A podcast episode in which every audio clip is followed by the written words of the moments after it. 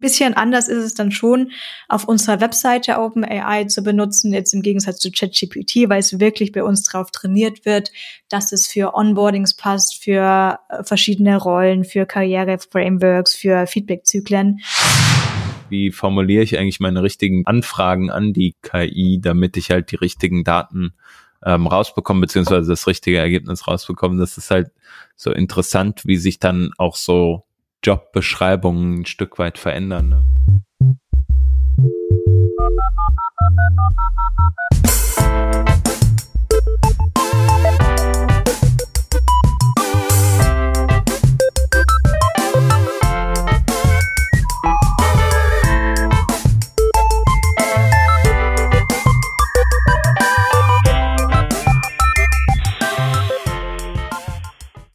Revision 570. Kennst du das auch? Du willst mit einer neuen Technologie starten, aber das Internet ist zu voll mit wirrem Content in verschiedenster Qualität? Du suchst kompaktes Wissen, was dich direkt produktiv macht, mit echter Erfahrung von Experten und Expertinnen, die für deine akuten Fragestellungen da sind? Dann solltest du mal im Trainerinnen-Netzwerk von workshops.de vorbeischauen. Hier findest du eine Community aus über 80 TrainerInnen, welche gemeinsam Material erstellen, sich gegenseitig unterstützen und weiterbilden, um möglichst nachhaltige und hochqualitative Weiterbildungsangebote zu schaffen. Es gibt sowohl Intensivschulungen über mehrere Tage als auch Masterclasses, welche dich über einige Monate unterstützen. Bist du auf der Suche nach einer qualitativen Weiterbildung im Bereich Webentwicklung? Oder möchtest du dich selbst als Trainerin einbringen? Dann bist du bei workshops.de genau richtig. Schau einfach mal vorbei für alle Informationen. workshops.de. Wir freuen uns auf dich.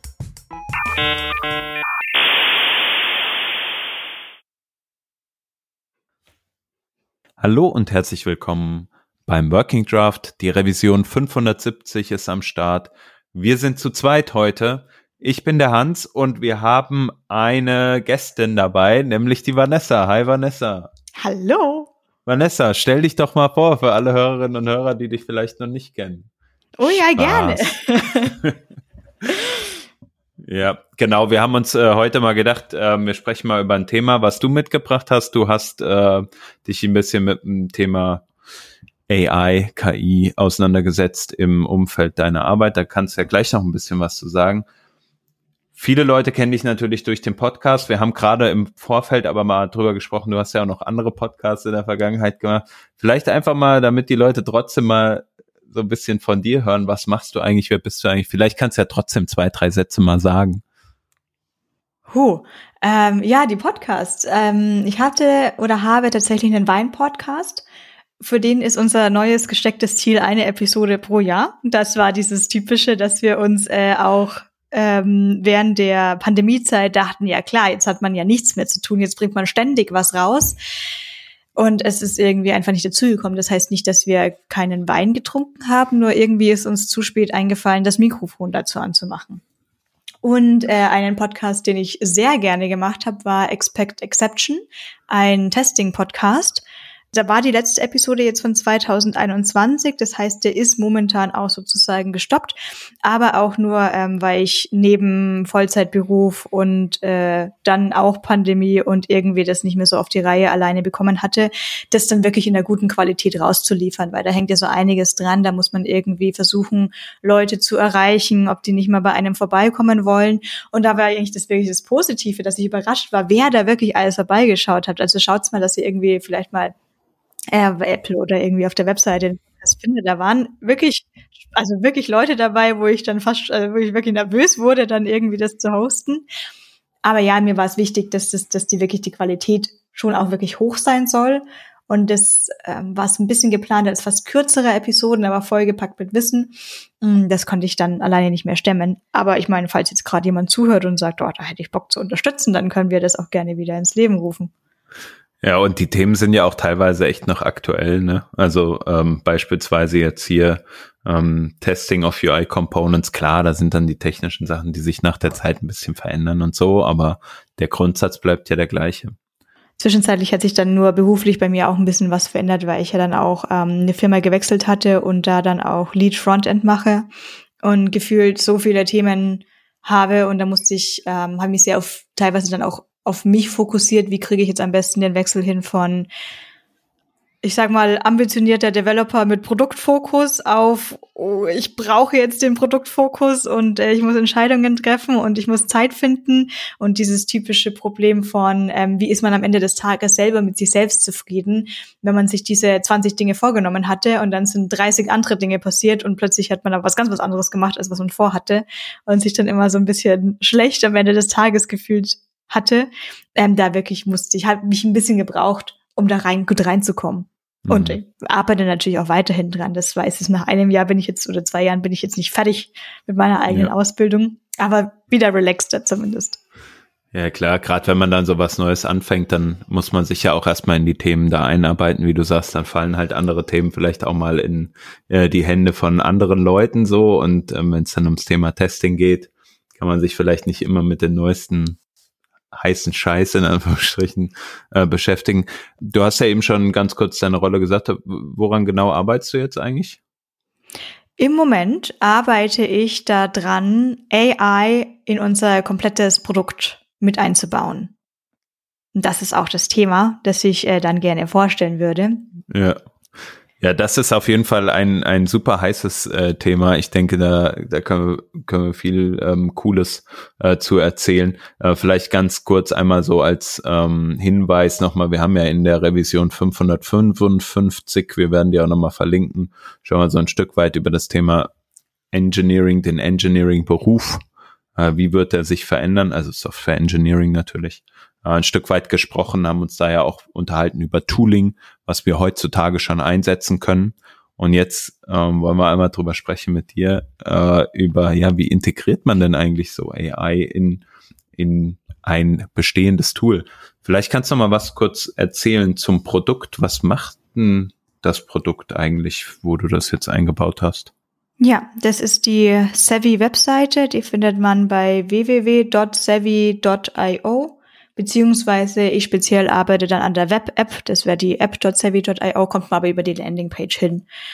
Und äh, wir sind ein Produkt für andere Firmen, um, um die dafür sorgen kann, dass die Unternehmer und Unternehmerinnen beziehungsweise die Angestellten und Angestellten da hoffentlich sehr glücklich werden und dort lange bleiben. Das heißt, wir kümmern uns um das Onboarding, ich stolper gerade so drüber, weil ich jetzt versuche, vehement nicht Englisch zu sprechen, aber weil ich natürlich alle Wörter in Englisch im Kopf habe. Deswegen verzeiht mir meine komischen Übersetzungen, die ich jetzt vielleicht verhasple.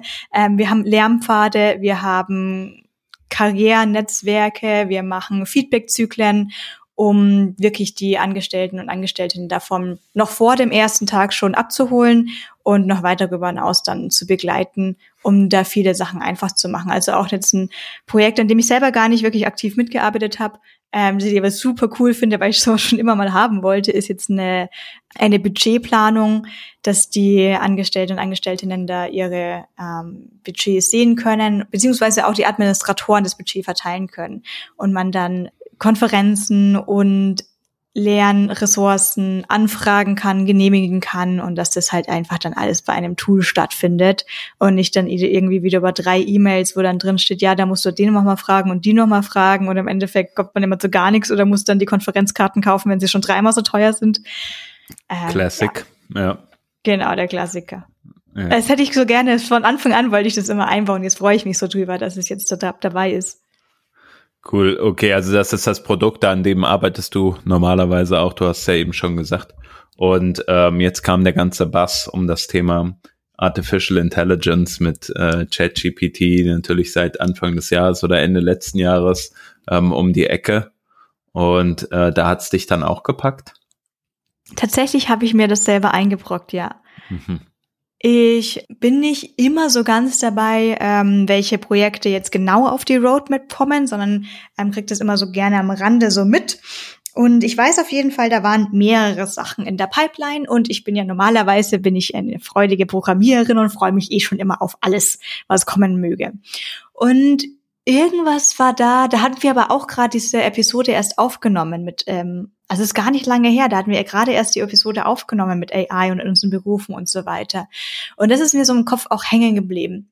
Und ich weiß noch, ich bin so in den Random Channel gegangen, so den Random Channel, den wo die meisten wahrscheinlich muten oder so und habe auch so geschrieben, also ich glaube Leute, also AI ist die Zukunft, ohne das wird es nicht, also nicht mehr gehen. Also es gibt ja auch diese zwei Extremen von den einen Leuten, die meinen, das wird unseren Job wegnehmen und äh, das andere Extrem von, das ist diese AI ist so dermaßen dämlich, die kann uns doch niemals ersetzen. Und ich bin da auf absolut weit weg von beiden Extremen, denn ich habe jetzt viel auch mit ChatGPT gearbeitet und ja, das kann mich nicht ersetzen oder es oder sie. Man, ich weiß schon gar nicht mehr, was wie.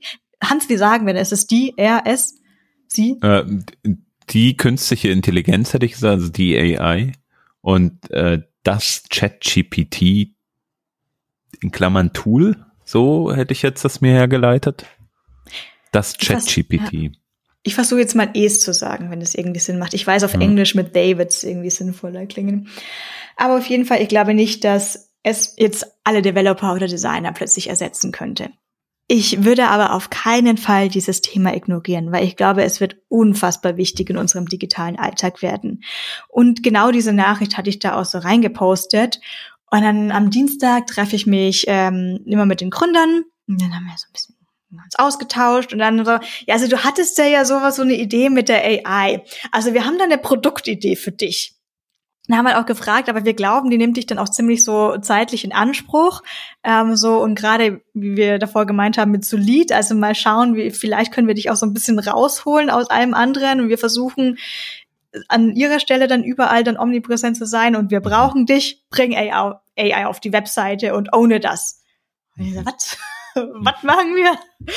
Ähm, ja, aber der Stein ging dann schnell ins Rollen. Mhm. Und wir brauchten eine sehr wichtige Vorarbeit. Und du, ich, die Produktidee war genau das. Das war, ich wusste jetzt nicht, wo soll ich das einbauen, wie soll ich das mhm. einbauen, sondern wir schauen jetzt mal, was wir draus machen. Ja, wie kann man halt so äh, das überhaupt in einem bestehenden Tool verwenden? Ne? Also das ist ja so, finde ich, immer die Frage, wie kann man Dinge, die schon existieren, halt besser machen mit dem, was jetzt so eine AI wie so ein ChatGPT beispielsweise dir bietet oder andere andere Tools. Ne? Im, Im grafischen Bereich ist es vielleicht sowas wie Midjourney oder ähnliches. Das ist ja eher eher so sozusagen die initiale Frage, immer die einfache Frage. Wie seid ihr zur Produktidee dann gekommen? Oder wie bist du dahin gekommen? Wir wissen, ähm, dass es einen ähm, kleinen Stolperstein auf unserer Webseite gab. Das waren bei uns die Journeys zu erstellen. Journeys werden vor allem Dingen genutzt, um ähm, Personen onzuboarden. Gehen jetzt normalerweise, also geht eigentlich auch für andere Use Cases, aber das ist der stärkste davon. Und wir haben dort einen Rich Text Editor, Vielleicht empfanden ihn andere gar nicht so schlimm, aber natürlich für mich war das äh, nicht mehr das modernste der Welt. Das war der Tricks-Editor, den es von Basecamp gibt. Und das Gute an dem ist, der funktioniert. Punkt. Also der funktioniert einfach. Und dann habe ich halt immer, immer wieder Feedback bekommen, können wir nicht das, können wir nicht das. Aber du hast trotzdem sehr wenig Einfluss jetzt drauf. Es ist halt eben ein Rich-Text-Editor. Und äh, immer, wenn wir das ein bisschen anders machen wollten, muss ich halt abblocken und sagen, das, das lohnt sich da nicht. Ich glaube, es wäre eher besser, wenn wir halt quasi einen richtig modernen Editor benutzen, der dann im Endeffekt so ausschaut, wie Notion eben ausschaut. Da war dann eben Gründer mich gefragt, was denkst du denn, wie lange das dauert? Ich soll jetzt, darf ich Monate sagen oder soll ich einfach mal drei Wochen sagen und das ist auch schon so viel, obwohl ich selbst nicht an drei Wochen glaube. Und dann immer natürlich immer, oh, das ist natürlich, aber immer wieder erstmal wieder fallen gelassen. Aber dennoch ging es dann so los und da haben die Gründer mir eben den sozusagen den Gefallen getan, dass sie gesagt haben, äh, wir halten dich da mal so ein bisschen raus, was wir genau machen, weil wir wissen, du musst dich jetzt wirklich um alles Technische kümmern, das selbst aneignen und wir und dann ähm, du bist für Technik zuständig, mhm. wir dafür, wo fangen wir an damit? Und wo wir damit angefangen haben, war bei diesen Journey-Bildern, ähm, da tatsächlich erstmal auch nur das Page-Layout zu ändern, um alles mal vorzubereiten auf einen neuen Editor. Das ist ja noch weit weg von AI, das hat ja auch gar nichts damit zu tun. Ich mhm. habe in der Zwischenzeit auch meinem Mann davon erzählt, so ja, ich soll jetzt dann bald AI einbauen und super cool. Und er kann dann so jeden Tag an meinem Schreibtisch im Homeoffice. Und hast du schon AI? Und ich so, ja, ich habe jetzt gerade das Layout geändert, dass wir ähm, Sidebars haben, die sollen sich wegklappen, damit wir mehr mehr Breite da in der Mitte haben zum Schreiben. Ja, okay, am nächsten Tag wieder. Hast du schon AI? So, nee, ich baue jetzt gerade einen neuen Editor ein. Ja, aber das dauert ja ewig. Ich so, ja, ich habe eine Woche. ich glaube, im Endeffekt. Ich probier mal was aus. Ja. Im Endeffekt hat es zwei Wochen gedauert, ähm, bis wir die erste rudimentäre Minimal Variable Shippable Dingsbums Produkt hatten. Und ähm, ich habe mir zwei, drei Tage Zeit genommen, um Research zu machen von Editoren und habe eine relativ äh, große Liste von, von Editoren, von denen ich mir nicht mehr so sicher bin, wie man sie ausspricht. Ähm, CK-Editor oder CK-Editor. Ja. Relativ bekannt wahrscheinlich Tiny MCE. Mhm. Was und waren so die Kriterien da nochmal? Kannst du mhm. das nochmal ganz kurz sagen, anhand derer du entschieden hast, das ist jetzt ein passender Editor oder nicht? Ja, ähm, ein guter Punkt, dass diese Tabelle haben wir sogar uns äh, vorher festgelegt, bevor wir überhaupt Editoren angeschaut haben. Und äh, einer der wichtigen Punkte ist, dass wir nicht nur Texte dort speichern können, sondern dass wir auch unsere eigenen Datenstrukturen irgendwie damit abbilden können, weil wir wollen nicht nur Text, ich habe ja gerade gemeint, die Journeys, Onboarding, wir haben da auch Lernressourcen. Und wir wollen auch in den Editor rein unsere eigenen Blöcke kreieren, dass wir unsere eigenen Lehr unsere eigenen Ressourcen dort verbinden können. Ich mache dir mal ein, ich mache mal ein, ein konkretes Beispiel, dass ich sage, ich mache einen Onboarding Journey über Vue.js ich beschreibe da so ein bisschen, welchen Stack wir eigentlich haben. Und dann möchte ich aber zum Beispiel ein Quiz mit reinfügen. Und dann ähm, sage ich, dann will ich in diesen Editor rein dieses Quiz machen, damit ich danach auch wieder Fließtext schreiben kann, damit es nicht so abgehackt ist. Oder ich hinterlege dort Ressourcen wie, schau doch mal in die Dokumentation da rein. Und dann ist nicht nur ein Hyperlink dort, sondern wirklich so eine komplette Box, wo ich auch sagen kann, ach, das speichere ich mir ab, das bookmarke ich, das markiere ich. Okay, also im Endeffekt eigentlich, wenn jemand jetzt euer Tool benutzt, ähm, und man möchte da halt äh, ja dann in einer Art Backend sozusagen äh, Daten einpflegen, dann hast du so eine Oberfläche, ähm, die halt wie ein Editor ist und diese Editor, der ist halt sehr ausgeprägt, sagen wir mal, mit verschiedensten Komponenten. Genau. Und wir haben mit unserem Wichtigsten gestartet, was wir auch vorher schon mit einer schwierigen Implementierung irgendwie geworkaround hatten, ähm, dass wir Texte und unsere sogenannten Lernressourcen immer abwechseln konnten. Die Ressourcen sind auch, äh, das haben wir auch als erstes wieder unterstützt. Aber wichtig war bei dem Aussuchen, alles soll mal möglich sein, was auch immer wir da machen wollen. Zum Beispiel, was ich auch ganz spannend fand, wie dass ich Mentions machen kann, wie dass ich jetzt schreiben kann, add und dann kommt irgendwie, dass ich eine Person verlinken kann. Oder dann darüber hinausgehend zu sagen, schau mal auch noch in die andere Journey und schreibe halt Add und kann vielleicht auch eine andere Journey verlinken, mhm, dass lauter solche Sachen dabei sind. Artikel sozusagen, ja, irgendeinen Crosslink einfügen oder ähnliches, ja. ja. Okay, und das ist sozusagen ja die, die, diese Aufgabe, die dieser ähm, Editor erfüllen muss. Du sagtest ja schon, ihr hattet dann einige, die bekannten, ne, Tiny MCE, CK Editor, gibt's wahrscheinlich noch den einen oder anderen Editor, den man damit ins Rennen kann und letztendlich habt ihr euch dann für was entschieden? Für TipTap. Ah ja. das, was vielleicht dir noch gar nichts sagt. Ähm, also ich habe wirklich, ich habe, ich versuche, genau. ich scroll hier gerade über meine Tabelle und ich habe, glaube ich, 20 Editoren-Frameworks angeschaut. Und zwischen dem großen Punkt, es muss mal irgendwie alle supporten, war noch dabei, dass es ähm, jetzt nicht diesen typischen Rich Text Editor oder What You See is What You Get Editor hat, dass du da so eine Border drumherum hast und oben die Buttons, sondern wir wollten auch gleich starten mit, ich kann halt Text selektieren und dann kommt da so ein floatendes Menü drüber, was da drüber erscheint, wo ich halt gerade meinen Cursor habe. Ähm, es war, was wir, was ich, was ich als Entwicklerin unbedingt haben wollte, war Markdown Support, dass ich einfach meine Raute schreiben kann und ich habe eine Headline, sonst uh. ähm, es muss wir müssen Medien hochladen können, Bilder, ja. Videos etc. Dann wie schaut eigentlich dieser Output aus? Ist es ein HTML-Output? Ist es ein JSON-Output? Ja, und das letzte, was ich mir auch noch angeschaut habe, das stand jetzt aber nicht auf Top meiner Liste, aber trotzdem habe ich mir die Developer Experience angeschaut. Mhm. Und bei Tiny MCE hatte ich vieles gefunden, was mir extrem gut gefallen hat, weil es schon so groß ist, es gibt so viel, es ist gut dokumentiert. Mhm. Aber es gibt auch viel Dokumentation. und ähm, ich habe dann so gestartet, dass ich mir einfach mit äh, Viet kurzen View-Projekt aufgemacht habe, um da mal außerhalb meiner normalen Umgebung damit rumzuspielen und wollte mal schauen, wie fühlen sich die denn so an, wie schnell komme ich jetzt eigentlich zu welchem Ergebnis. Und da waren zwei im Rennen, bei denen ich mit Abstand am schnellsten war und das war Editor.js und TipTap. Das sind beides mhm. Open-Source-Projekte.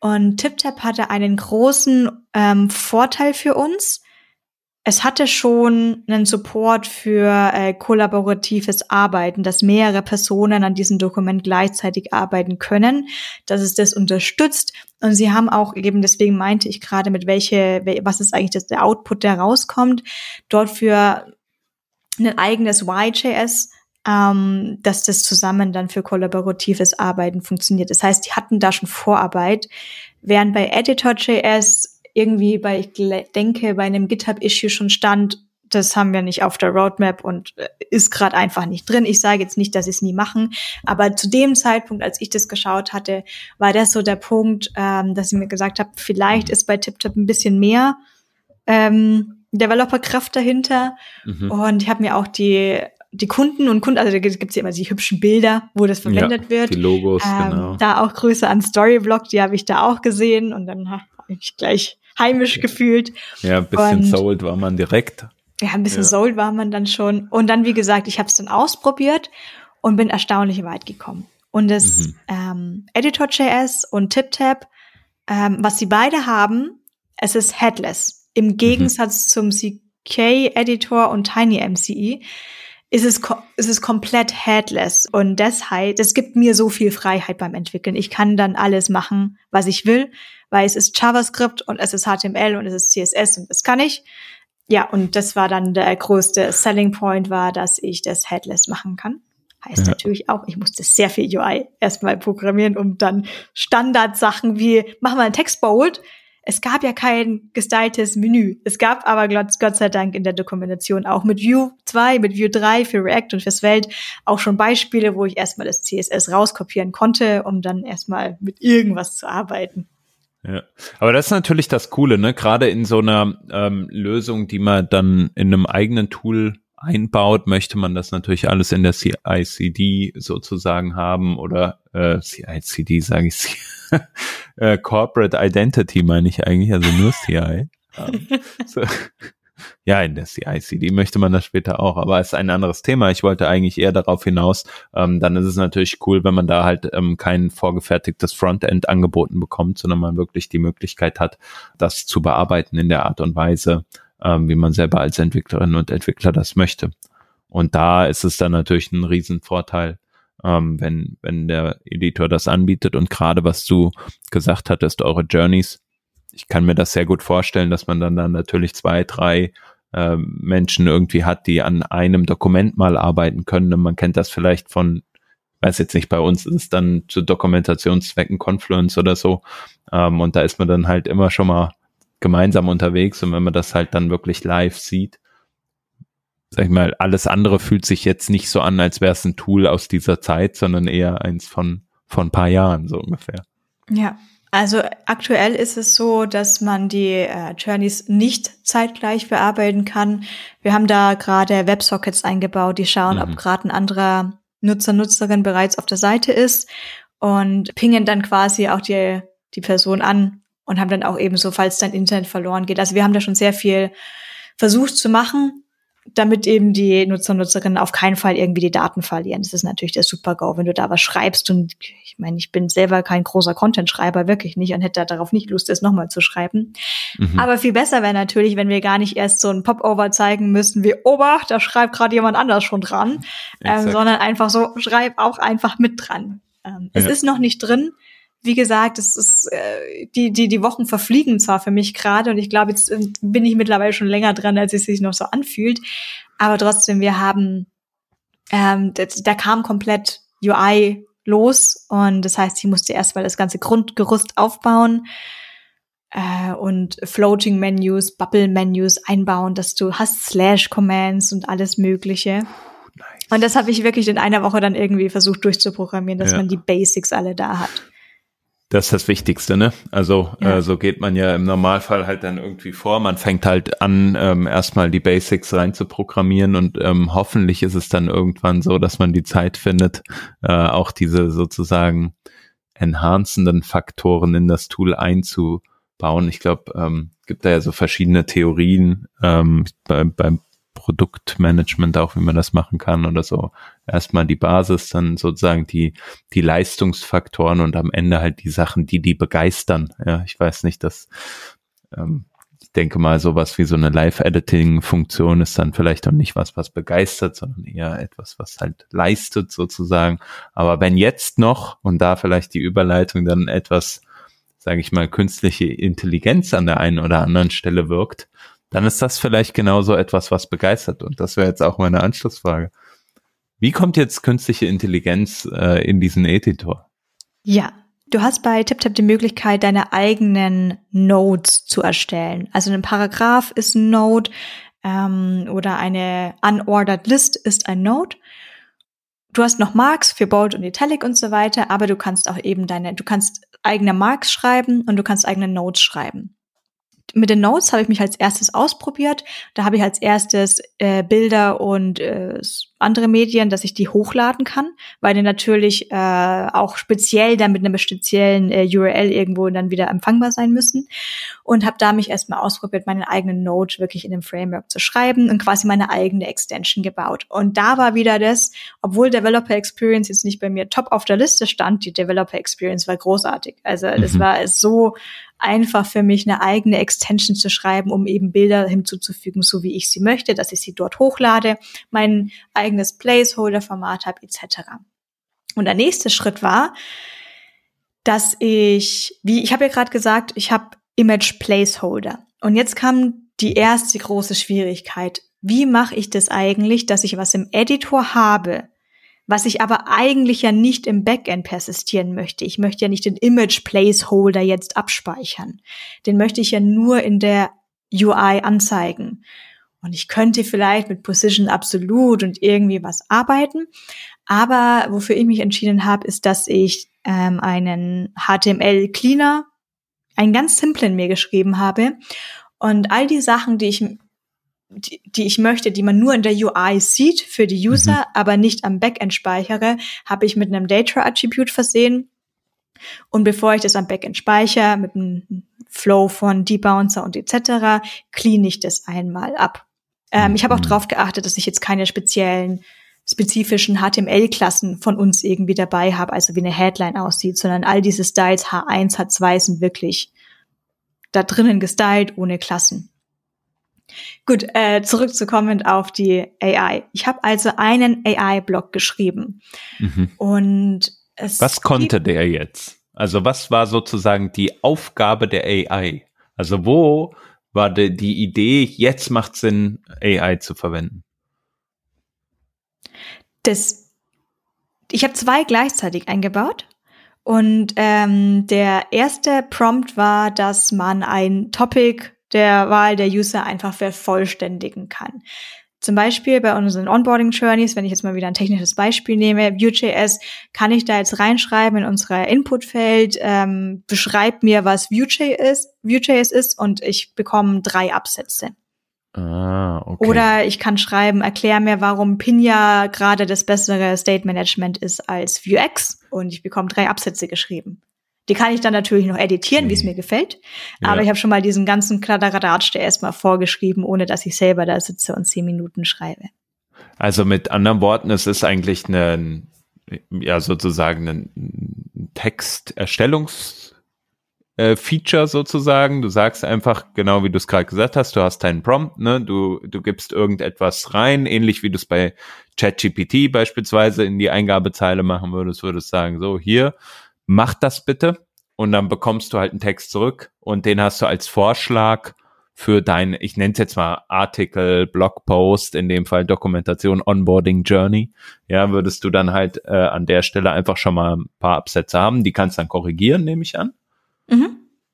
Und dann ist es halt drin. Oder du löschst es halt wieder oder wie auch immer. ganz, ganz genau so funktioniert das. Und das ist die äh, Topic Completion. Also mhm. wir benutzen die API von OpenAI Mhm. Also wir müssen jetzt keine Magic Tools oder sonst was, ganz normal die ähm, API von OpenAI. Und ich denke, da gibt es generell verschiedene Sachen. Es gibt die Text Completions, Chat Completions, Image Generation. Mhm. Und ähm, ich bin vor allem bei der Text Completion bei uns auf der Webseite jetzt unterwegs. Das sage ich deswegen dazu, weil nebenbei ähm, von anderen Personen wird auch an Chat Completion gearbeitet. Cool. Und da haben wir unseren eigenen Savvy Slack Bot, der speziell für uns ausgerichtet ist, also für unsere Kunden und Kundinnen besser gesagt, ähm, für dass man halt auch bei uns so Lernpfade anlegen kann, alles Mögliche dann auch wirklich im Chatformat. Das Chatformat wollen wir auf jeden Fall noch auf der Webseite nachziehen. Mhm. Okay, das heißt aber, also Chat ist dann halt sozusagen eine zweite Komponente und die erste Komponente, die du jetzt eingebaut hast, da hast du halt gesagt, okay, ich nutze halt die OpenAI API und verwende da diese Text Completion. Was musstest du dafür machen? Wir haben im Backend bei uns eine API, eine API Endpunkt. Und wir haben einen Endpunkt und der, mit dem kann ich interagieren für vordefinierte Aktionen, die wir haben. Mhm. Also das heißt, ich habe bei uns im JavaScript angelegt, welche verschiedenen Prompts es gerade äh, wir anbieten. Und diese, das ist auch gerade das, was ich genau aktiv in dieser Woche dran arbeite, äh, da mehr und mehr aufzustocken. Wir haben die Text Completion für die Journeys. Ähm, was wir aber auch noch haben, ist, wir haben dieses ähm, Karriere Frame, ich weiß kein deutsches Wort für Framework, entschuldigt. Also wir haben ein Karriere Framework und da kannst du auch bei uns Kompetenzen und Levels anlegen. Da möchte ich jetzt gar nicht so tief in die Tiefe reingehen, aber stell dir einfach mal vor, ich würde dich jetzt fragen, was muss ein Junior Frontend Developer können? Es mhm. mag dir wahrscheinlich schon als ähm, erfahrener Developer viel im Kopf rumschwirren, aber stell dir vor, ich würde dich auch fragen, äh, schreib mir mal das gleiche für Customer Support Junior und dann so, äh, weiß ich nicht so genau. Ja, schwierig, schwierig. Genau, und dafür haben wir eine eigene Aktion, wo wir dann unsere eigenen Attribute auch hinschicken können. Die IDs, die wir eben mit diesen Kompetenzen und diesem Level von Junior verbinden. Das ist jetzt nicht nur mhm. Plaintext, sondern wirklich sind IDs, die wir hinschicken. Und die schicke ich dann eine spezielle Aktion. Also ich schicke halt eine bestimmte UUID mit, die wir zwischen Backend und Frontend klar gesetzt haben. Und da schreiben die User gar nichts mehr selber rein. Also die müssen jetzt ja. nicht schreiben, schreibe mir mal bitte die Rollenbeschreibung dafür, sondern die klicken auf den Button für füll, füll diese Zelle aus, genau, füll diese Rollenbeschreibung aus. Ja. Und diese, die Aktion, die haben wir vordefiniert. Okay. Und ähm, da steht einiges an Beschreibung drauf. Das ist ein bisschen das Geheimrezept, was ja, man sich ja. da eben ausdenkt. Und deswegen haben wir das auch im Backend und eben nicht, also Quatsch, deswegen haben wir das nicht im Backend, ähm, dass, äh, dass das jetzt niemand im Client sieht, was wir hinschreiben, aber damit eben auch verschiedene Leute das äh, bearbeiten können, was, was ja. genau der Prompt ist. Und der kann dann sehr speziell werden. Also wirklich, ähm, schreib mir das, aber schreib mir das in drei Stichpunkten. Schau, mhm. dass die nicht so lange ist. Benutze bitte deutsche Sprache oder englische Sprache und wir wollen siezen oder wir wollen duzen. Und dann, äh, mhm. es kann so ein Prompt auch richtig lange werden. Ja. Äh, ja. Okay, das heißt eigentlich, was passiert ist in dem Frontend, was ihr jetzt äh, Kundinnen und Kunden anbietet, ist so ein Stück weit eine sehr, ja, relativ einfach bedienbare Oberfläche, wo man mit ein bisschen Dropdown oder halt Klicken von Buttons Jupp. bestimmte Aktionen auswählt und die wiederum werden dann in eurem Backend umgeschlüsselt. Nämlich ihr nehmt diesen Input, der vom Frontend kommt, ne, hier äh, Rollenbeschreibung für Junior, meine Rolle ist übrigens XYZ und was dann damit passiert, weil ihr den Kontext kennt, habt ihr halt im Backend aufgeschlüsselt. Das bedeutet dann der Prompt, der dann tatsächlich an die API geschickt wird, der wird dann dadurch, ich sag mal, automatisch erstellt mhm. und den schickt ihr dann an die, an die API.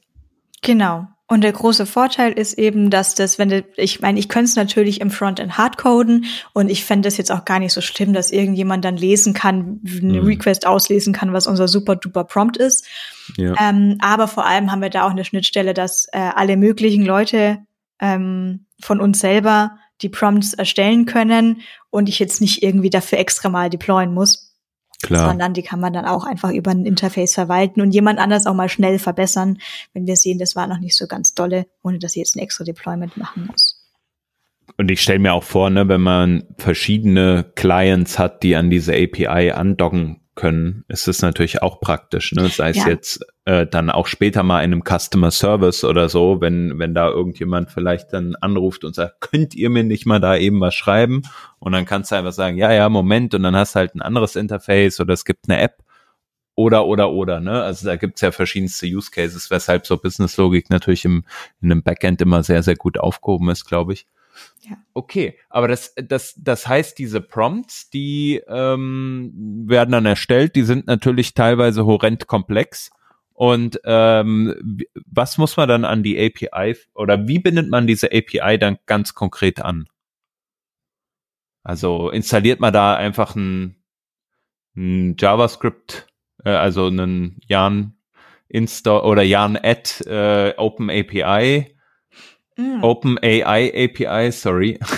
Nee, das läuft tatsächlich bei uns. Also ich muss im Frontend gar nichts machen, außer unseren Endpunkt kennen, weil unser Backend-Endpunkt kümmert sich drum, das dann an die verschiedenen Open API Endpunkte zu schicken. Ich okay, muss ein Jahr at Open AI machen. Okay, das heißt, das passiert dann alles im Backend und da kümmern sich dann eher Backend-Entwickler und Entwickler drum. Äh, jein.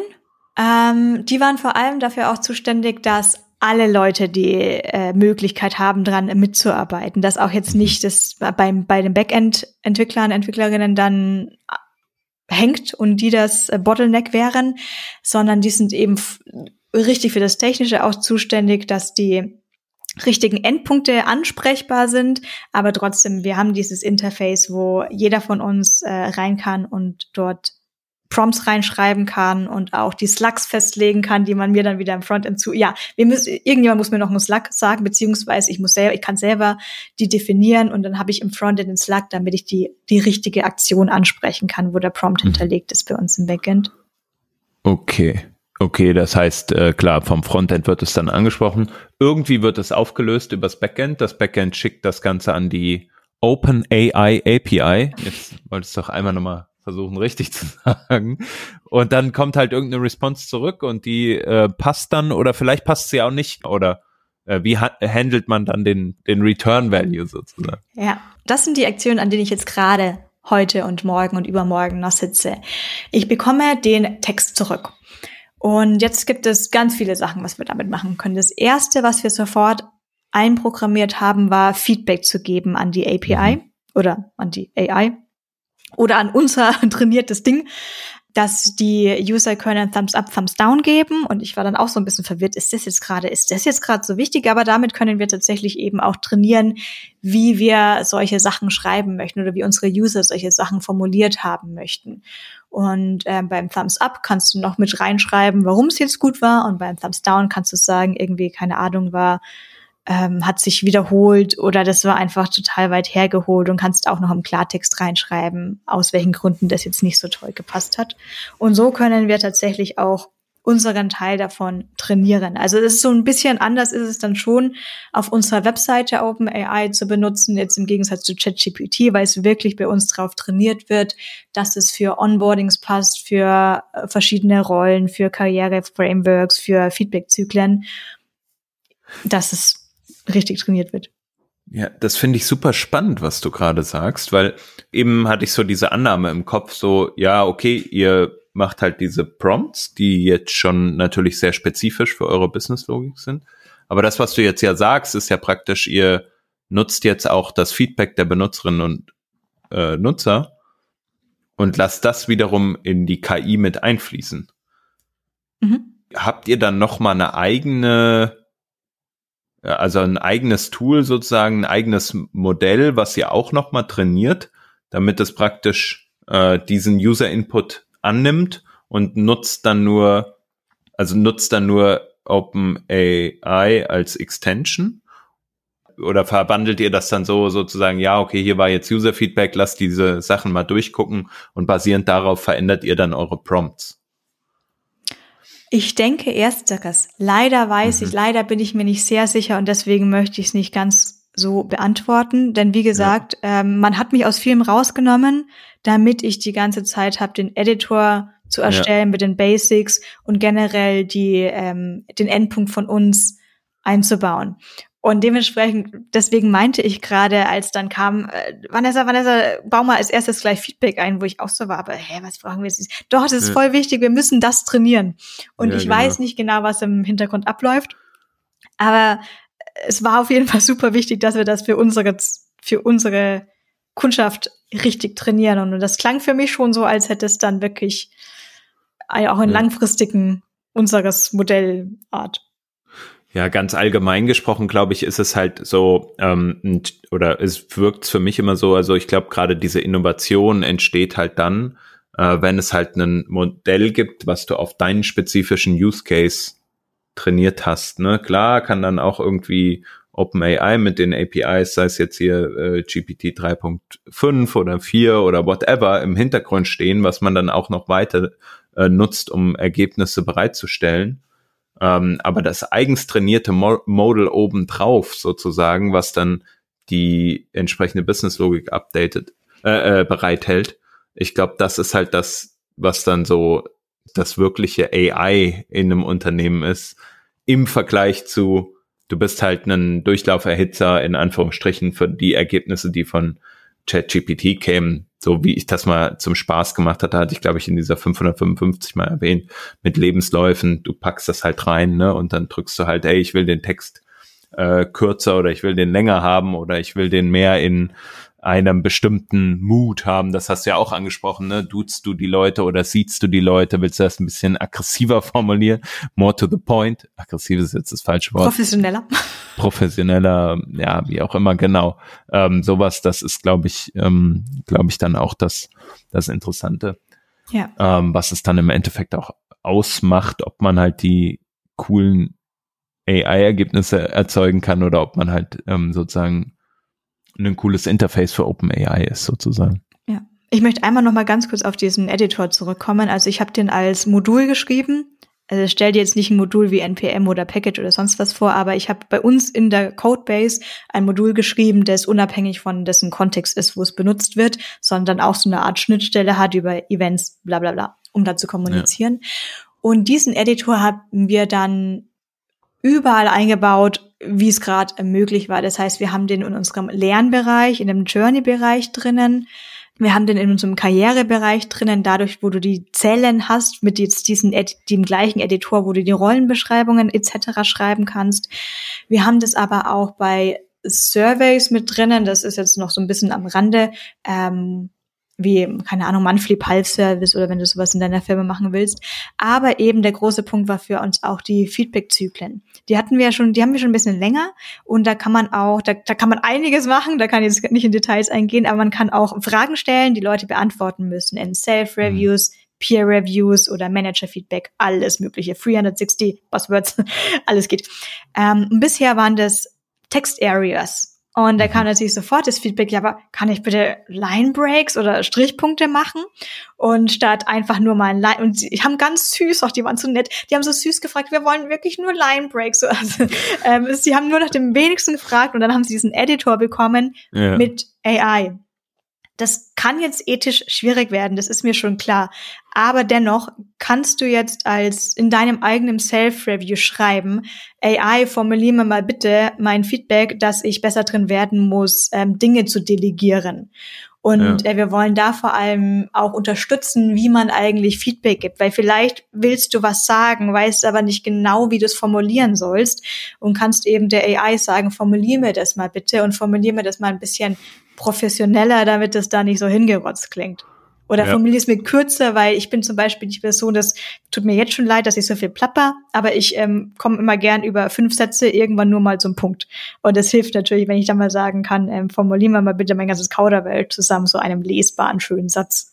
Klar, klar, gerade in der, in der Zeit jetzt, wo wir ja sehr viel, sagen wir mal, entweder asynchron miteinander kommunizieren, ne, oder halt dann, äh, ja, gerade über das, über Chat oder jetzt in so einem äh, Fall so über so Tooling, ne, ähm, dann, sage ich mal, auch in einem, in einer Umgebung mal Dinge auf den Punkt bringen zu können, die einen vielleicht schon lange ärgern, aber man selber kriegt es vielleicht nicht so hin, das perfekt zu formulieren. Ich glaube, das ist halt mega cool, ne, weil du damit halt ja Dinge ausdrücken kannst, ähm, wo du vielleicht sonst in ein Fettnäpfchen treten würdest und das so nicht tust. Mega cool, mega cooler Use Case auch. Ähm, wenn du äh, genau, das heißt, ihr habt jetzt sozusagen diese äh, diese nächsten Schritte ja auch schon formuliert, ähm, wo ihr äh, oder was ihr damit jetzt noch machen wollt. Ne? Du hast es gesagt, so mach länger, mach kürzer, schreib mir mehr oder sowas so bisschen die Optionen. Sagt das ja, bist du jetzt dran. Mhm. Wo glaubst du, ist für euer Tool da der größte Mehrwert für die Kundinnen und Kunden? Ähm, was werden die am meisten nutzen oder habt ihr da vielleicht auch schon Feedback zu erhalten? Äh, Feedback war, äh, das war noch positiver, als ich es mir selber jetzt vorgestellt hätte, weil wie gesagt, ich, ich bin mit Vollbluter immer dabei. Das heißt, mir blutet fast auch ein bisschen das Herz, wenn ich weiß, was noch alles gehen würde. Aber ich muss ja trotzdem alles perfekt hintereinander programmieren. Und ähm, die waren einfach so, so viele Leute waren so begeistert, allein dieses Rollenframeworks, diese Rollenbeschreibungen da einfach ausfüllen mhm. zu lassen und dann natürlich immer irgendwie anzupassen. Aber eins der wichtigsten Punkte, die wir gemerkt haben, sind Anhaltspunkte zu liefern, damit du nicht einfach so aus so einer blanken Seite stehst. Und das ist ja was, was Notion auch macht. Es fragt dich, willst du eins von diesen 300.000 Templates verwenden? Willst du schon mal eine Tabelle haben? Natürlich könntest ja. du sagen, Notion gibt mir eine neue Seite und ich brauche eine Tabelle. Aber dieses, was brauche ich eigentlich? Ich brauche so ein bisschen Inspiration. Und mhm. ähm, ich glaube, das war so ein großes Ding. Und klar, man könnte jetzt behaupten, ja, aber wenn es ja ChatGPT gibt, dann kann ich doch einfach ChatGPT sagen und keine Ahnung, schreib mir mein eigenes Self-Review und dann kopiere ich es halt rüber. Aber da ist jetzt wieder der Punkt, Punkt Nummer eins, wir haben die Prompts, wir haben Prompt Engineers now, äh, jetzt, mhm. Entschuldigung, ähm, die eben diese Prompts wirklich durchtesten, vorformulieren, wahrscheinlich auch mit ChatGPT drüber schreiben, wie kann man es am besten formulieren, dass wir ja. wirklich schauen, dass das erste Ergebnis schon mal gut ist, dass ich jetzt nicht irgendwie in einem zehn Dialog ChatGPT hin und her muss, bis ich mein perfektes Feedback habe sondern ja. wir geben uns wirklich Mühe, die gut vorzuschreiben, damit sie so perfekt wie möglich sind. Und dann durch das Training, durch das Feedback, vielleicht mit unserem eigenen Modell, ähm, da auch wirklich schon auch da mehr für unseren Use Case zurückliefern. Mhm. Danach ist auch so ein bisschen Sky's the limit. Ich möchte da nicht so viel vorne wegnehmen. Aber ich hatte ja. mal wieder so eine Idee. So diese ähnliche Idee wie, hey, wir könnten doch äh, AI einbauen und einfach in den Editor, den wir überverwenden können. Dann hatte ich auch so die Idee, ja, aber jetzt haben wir es ja nur gerade im Editor. Und ja, wir haben den Editor so überall jetzt im Einsatz, aber wie wär's denn, wenn ich mich jetzt als Firma bei uns registriere und ich sage, mein Schwerpunkt ist IT bliblablub und ich habe 50 Mitarbeiter, Mitarbeiterinnen. Könnte, und vielleicht, ich habe äh, Modelle von Junior bis Senior Level, könnte man da nicht so automatisiert auch die Erstellung von zum Beispiel Journeys. Und ich meine eben nicht nur den Journey-Content oder den Inhalt, die Texte. Und ich meine auch nicht ähm, den Inhalt für die Rollenbeschreibung vom Junior Customer Support, sondern könnte man das nicht alles generieren? Klar, mit Hilfe nehmen unseres Frontends und Backends nicht nur AI, aber alles zusammen, dass man sich bei uns registriert und du bekommst alles vorausgefüllt und musst eben nicht mehr auf neue Stellenbeschreibung anlegen klicken. Und das ist so die Vision, die ich super gerne ähm, weiter betreiben möchte. Also ja. tue ich ja auch.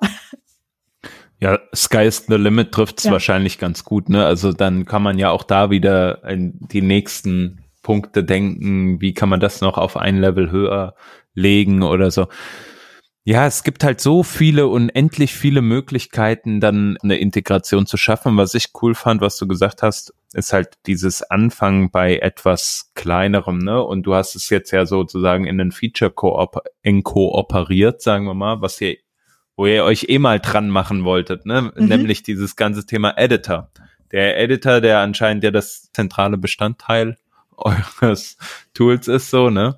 Ähm, da verbringen die Benutzerinnen und Benutzer viel Zeit und wie kann man es jetzt schaffen, Mehrwert durch so eine Integration zu schaffen. Ne? Und ich glaube, das ist halt das ganz Wichtige, nicht einfach irgendwelche Features reinzuwerfen, denke ich mir manchmal so, ja, jetzt schreibt jeder AI drauf, macht irgendwas mit, bindet mal die API an, aber es muss halt einen Mehrwert bieten und das tut's halt in dem Fall äh, sehr, sehr konkret, so wie sich das anhört. Ne? Und deswegen gibt's halt auch viel, was halt ja dann genutzt wird und die Kundinnen und Kunden freuen sich nicht nur über Line Breaks, sondern halt noch über viel, viel mehr. Ja, und wir unterstützen natürlich super gerne. Also wir haben da auch äh, zwei Mitarbeiterinnen, die machen einen grandiosen Job, ähm, wenn äh, Kunden und Kundinnen eben schreiben so, hey, wir müssen jetzt diese diese Rollenbeschreibung ausfüllen. Manche haben sie schon irgendwie irgendwie bei ihren Words und Excels rumliegen und müssen mehr oder weniger vielleicht doch nur Copy Paste machen oder einen Import.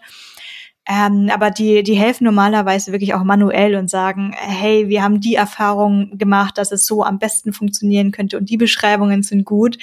Aber das müssen sie immer und immer wieder dann machen. Das ist mhm. so ein bisschen, das ist immer wunderschön, aber dann ist rum und die nächste Frage kommt.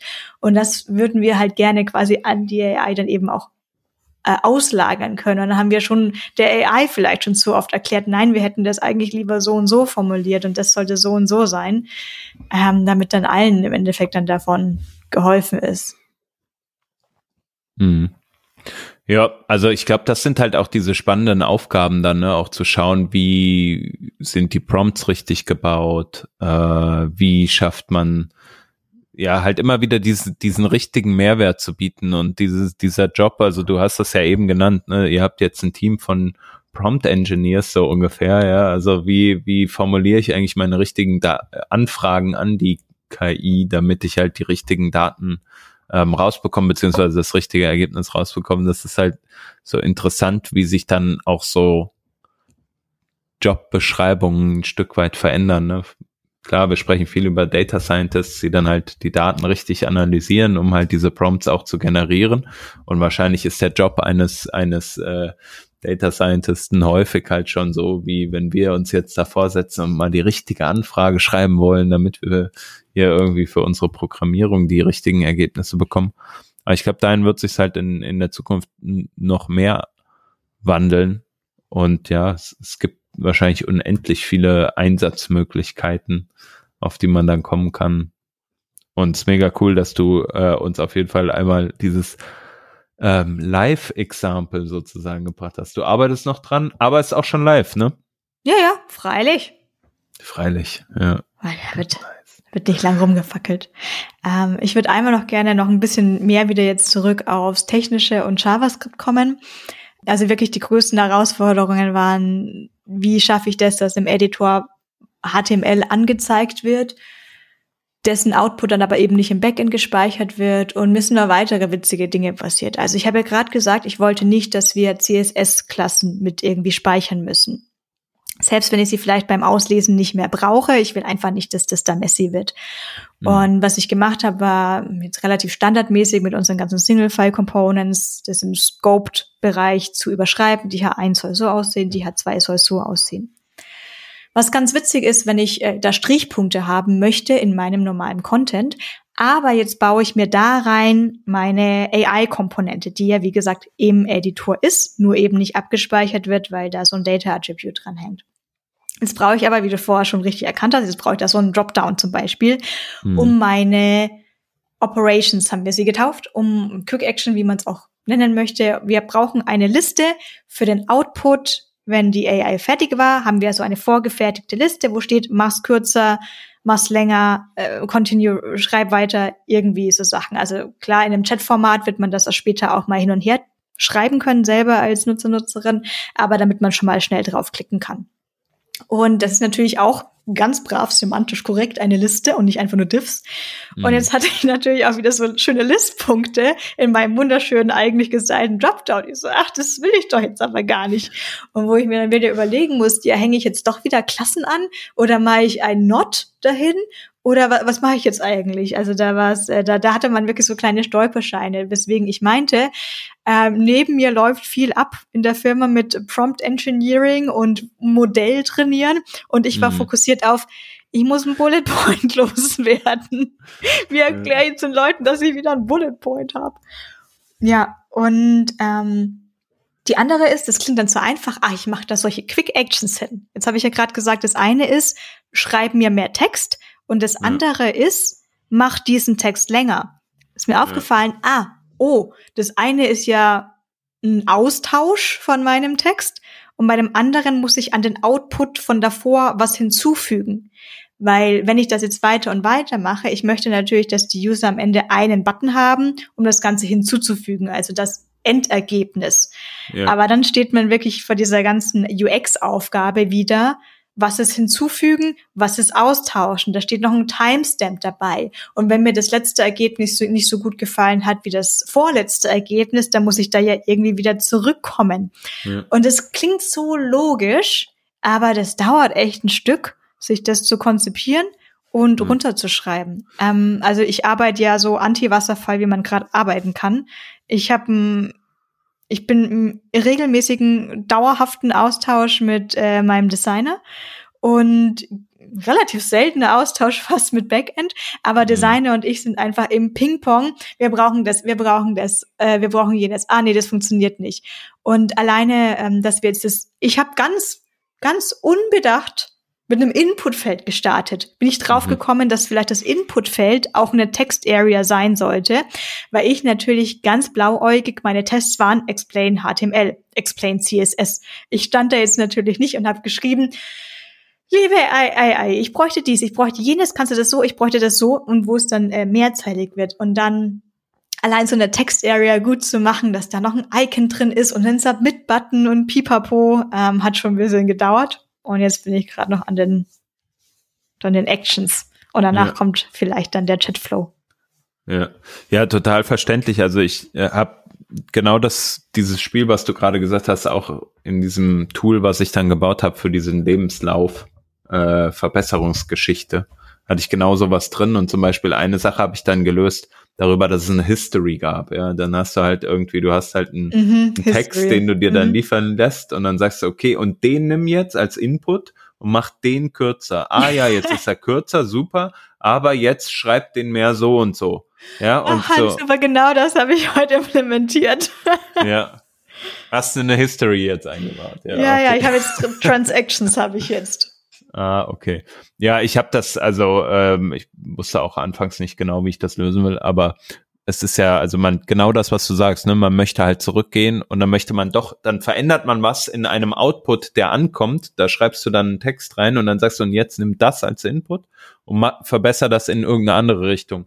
Wie gesagt, dann kommen diese Moods dazu, ne, und dann hast du halt diese verschiedenen Layer an Themen. Also wenn du jetzt sagst, mach das professioneller, ist das ja was ganz anderes, als wenn du sagst, mach das kürzer. Das sind ja zwei völlig unterschiedliche sozusagen auch Aktionen, wie du sie beschreiben würdest ja. in einem Prompt nachher. Dann Macht das halt kürzer so ist noch gar nicht so hilfreich. Ich, ich habe auch schnell gelernt, man muss solche Sachen beschreiben wie macht das kürzer, aber in der Sprache, in der es geschrieben war. Wenn dein, Prompt, dein Prompt auf Englisch formuliert ist, ist es relativ wahrscheinlich, dass dein mhm. deutscher Text, den du geschrieben hast, dann Englisch rauskommt. Und da habe ich ChatGPT gefragt, wie ich so am besten diesen Prompt schreibe, was ich auch schon äußerst ironisch witzig fand. Und nice, ChatGPT hat mir geantwortet, ich soll noch dazu schreiben, dass ähm, auf die Main-Punkte eingegangen werden soll, auch wenn ich sage, ja. mach's länger, mach's kürzer. Ah ja, hm, macht Sinn. Ja, cool. Und dann gib es mir als Liste.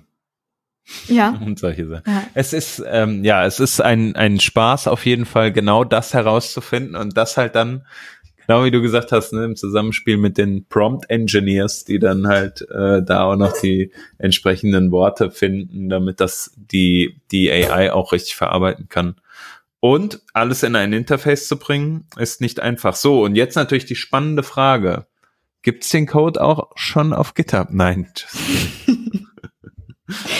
es ist tatsächlich noch, äh, also nein, Quatsch, aber ähm, die TipTap ist ja ein Open Source Editor. Ja. Und generell bin ich jetzt wirklich absolut nicht davon abgeneigt, ähm, diese AI-Komponente, an der ich schreibe, die dann auch quasi als Extensions zu machen. Cool. Ich habe gemerkt, dass ich vielleicht auch wirklich nicht nur erst seit fünf Tagen äh, Code schreibe, dass ich sehr schnell angefangen habe, wirklich das Ganze so configuration-based zu machen.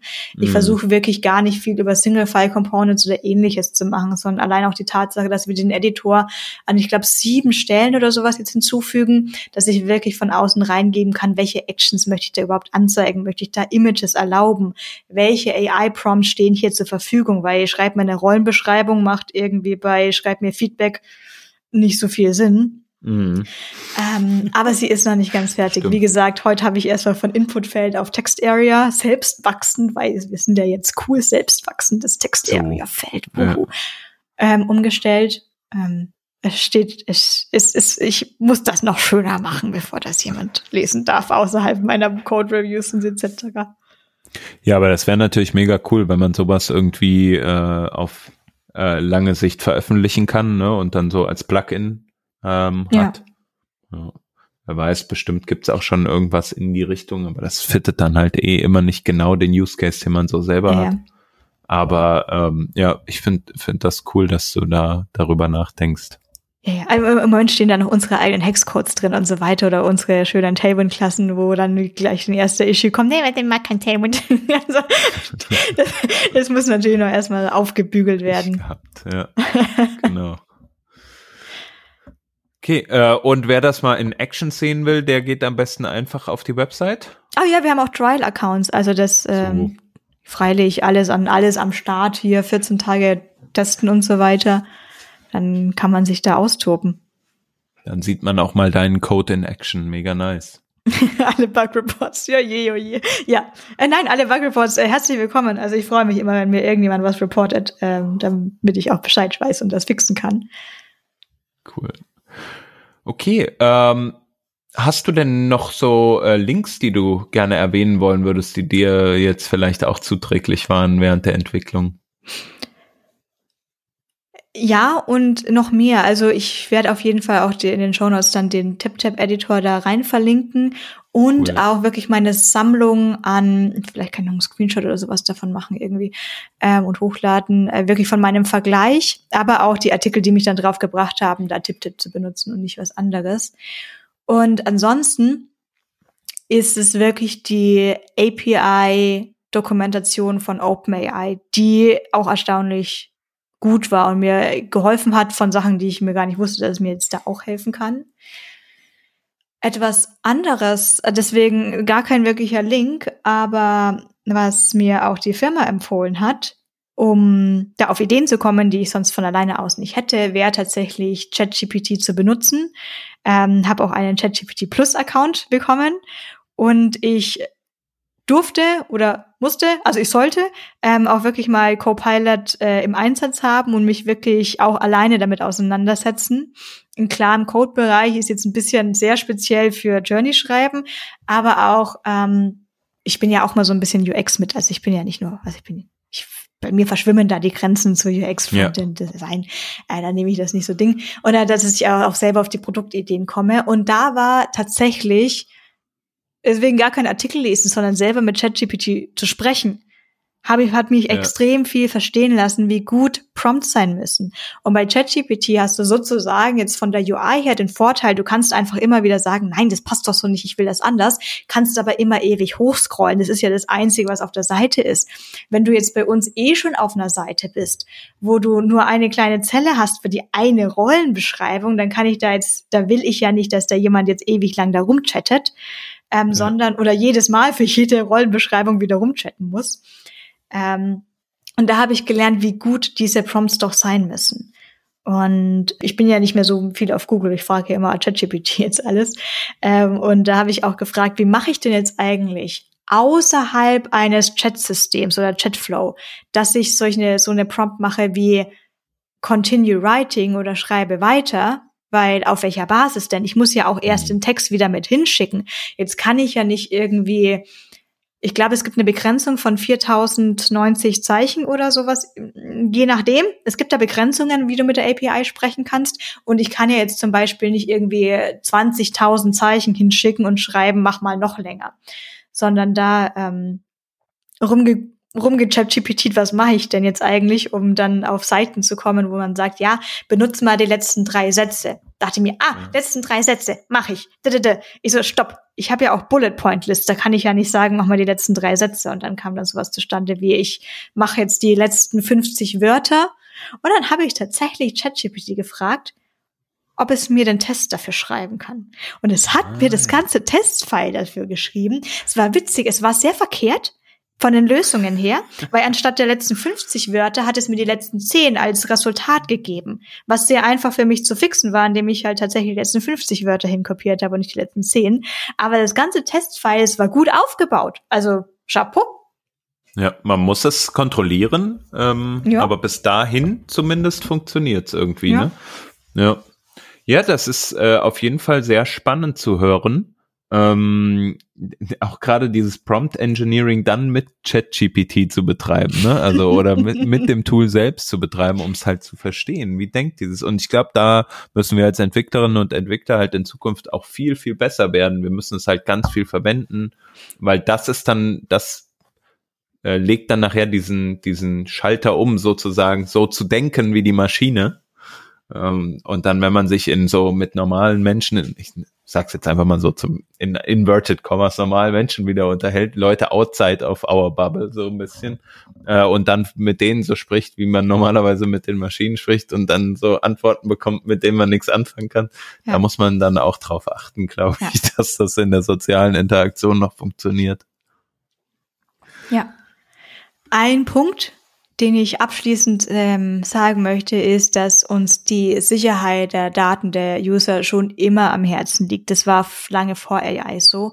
Und das ist für uns ganz natürlich, weil ich habe ja gesagt, du kannst bei uns, ja, Journey ist okay, aber du kannst bei uns Feedback geben. Ähm, da war für uns alle von Anfang an klar, egal ob wir jetzt ein Startup sind oder sonst was, mhm. für alle ganz klar, dieses Feedback muss sicher sein. Du darfst niemals durch, keine Ahnung, indem du jetzt einfach eine andere ID eingibst, auf die Seite kommen.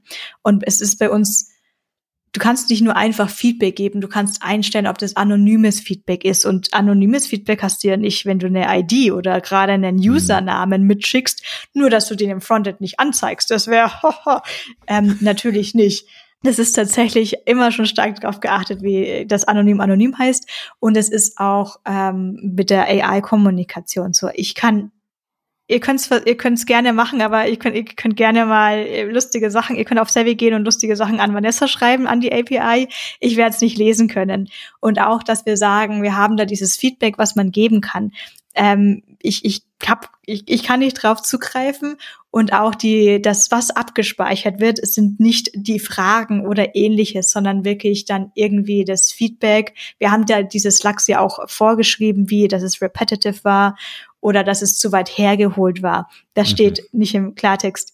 Irgendwie, ich möchte mein eigenes Feedback schreiben und ich möchte es aushübschen oder wie auch immer. Es ist halt wieder eine Liste und man wählt halt ja, hat mir nicht gepasst, weil XY ja. und Z. ja. ja. Ja, das ist natürlich ein, sowieso ja ein riesen Diskussionsthema, ne, das Thema mhm. äh, Privacy ja. der Daten, ähm, aber grundsätzlich halt auch, wie geht man überhaupt mit so Feedback um? Darf ich das überhaupt in welchen oder in welchen Kontexten darf ich das verwenden? Ne? Ähm, ja, aber es ist äh, super, dass ihr euch darüber so viel Gedanken macht, weil ich glaube, das ist halt wichtig und früher oder später wird das reguliert werden. Und dann muss man sowieso viel mehr darauf achten, ja. welche Daten man wie wo reinpumpen kann. Ich denke, wir sind da generell auch in Europa schon recht weit mit dem GDPR und so weiter. Das ist schon mittlerweile so in uns drin, dass wir also ich, ich kenne schon noch, ich kenne das schon noch von vielen, vielen, vielen, vielen Jahren mittlerweile her, als das mal so aufkam, wo das dann irgendwie getrickst wurde, wie mit, ja, wir zeigen da so ein Cookie-Banner an, aber erst wenn jemand auf Nein drückt, dann entfernen wir sie halt, wo ich auch war, das ist mhm. doch völliger Blödsinn, weil dann war es ja schon geladen, das bringt doch dann gar nichts mehr. Ja. Ähm, aber mittlerweile keine Ahnung, vielleicht gibt es das immer noch, ich weiß es nicht, aber ich habe ja mit vielen Freunden, Kollegen, Kolleginnen, auch anderen Firmenkundinnen gesprochen, die nehmen das alles sehr ernst. Ähm, da wird nichts geladen, da wird nichts gespeichert. Hat sowieso ja. keiner Zeit durchzulesen. Ich muss ja hier so AI schreiben, also. ja, ist halt zu teuer geworden, ne? Also die Strafen waren halt oder sind halt mit GDPR angezogen worden. Und ja. wenn du halt sagst, irgendwie, du musst hier, weiß ich nicht, was, was das jetzt genau war, aber zehn Prozent deines, äh, deines äh, Jahresumsatzes oder was weiß ich da irgendwie maximal berappen, dann ist das halt doch relativ viel. Wahrscheinlich sind es nicht zehn Prozent, aber ist ja auch egal. Es ist auf jeden Fall signifikanter äh, äh, Amount. So, ja, cool. Hattest du sonst noch einen Punkt, den du noch mitgeben möchtest? Das war der wichtigste am Schluss. Nee. Das war der wichtigste am Schluss und das ähm, freut uns natürlich auch, dass alle Leute bis hierhin zugehört haben. Vielen Dank fürs, fürs Zuhören. Vielen Dank, Vanessa, dass du uns mal gezeigt hast, wie eigentlich so eine Integration von AI in ein bestehendes Tool funktionieren kann, mit einem guten Use Case äh, und was die, die technischen Fallstricke sind. Danke. Die Bullet Points. Und die, die Bullet Points, genau. Und äh, ja, wir sind äh, bisschen ins Denglische manchmal abgedriftet. Ich hoffe, die Hörerinnen und Hörer verzeihen uns das. Ist bei mir ja sowieso immer akut. Ähm, äh, wenn ihr uns das nicht verzeiht, dann äh, schreibt uns doch mal auf Twitter. Mastodon. Würde mich freuen. Oder Mastodon, genau. Da Oder im Community Draft, was so. übrigens auch ein bisschen ein englisches Wort ist. Genau, im Community Draft. Im Gesellschaftsdraft sehen wir Im uns. Gese Im Gesellschaftsentwurf müsste es dann heißen. Naja, ihr merkt schon, der Titel dieses Podcasts ist auf Denglisch angelehnt.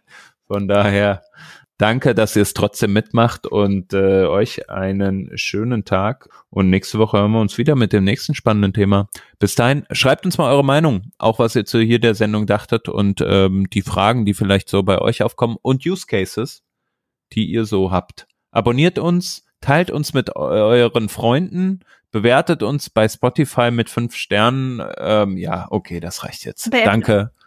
Tschüss. Ciao.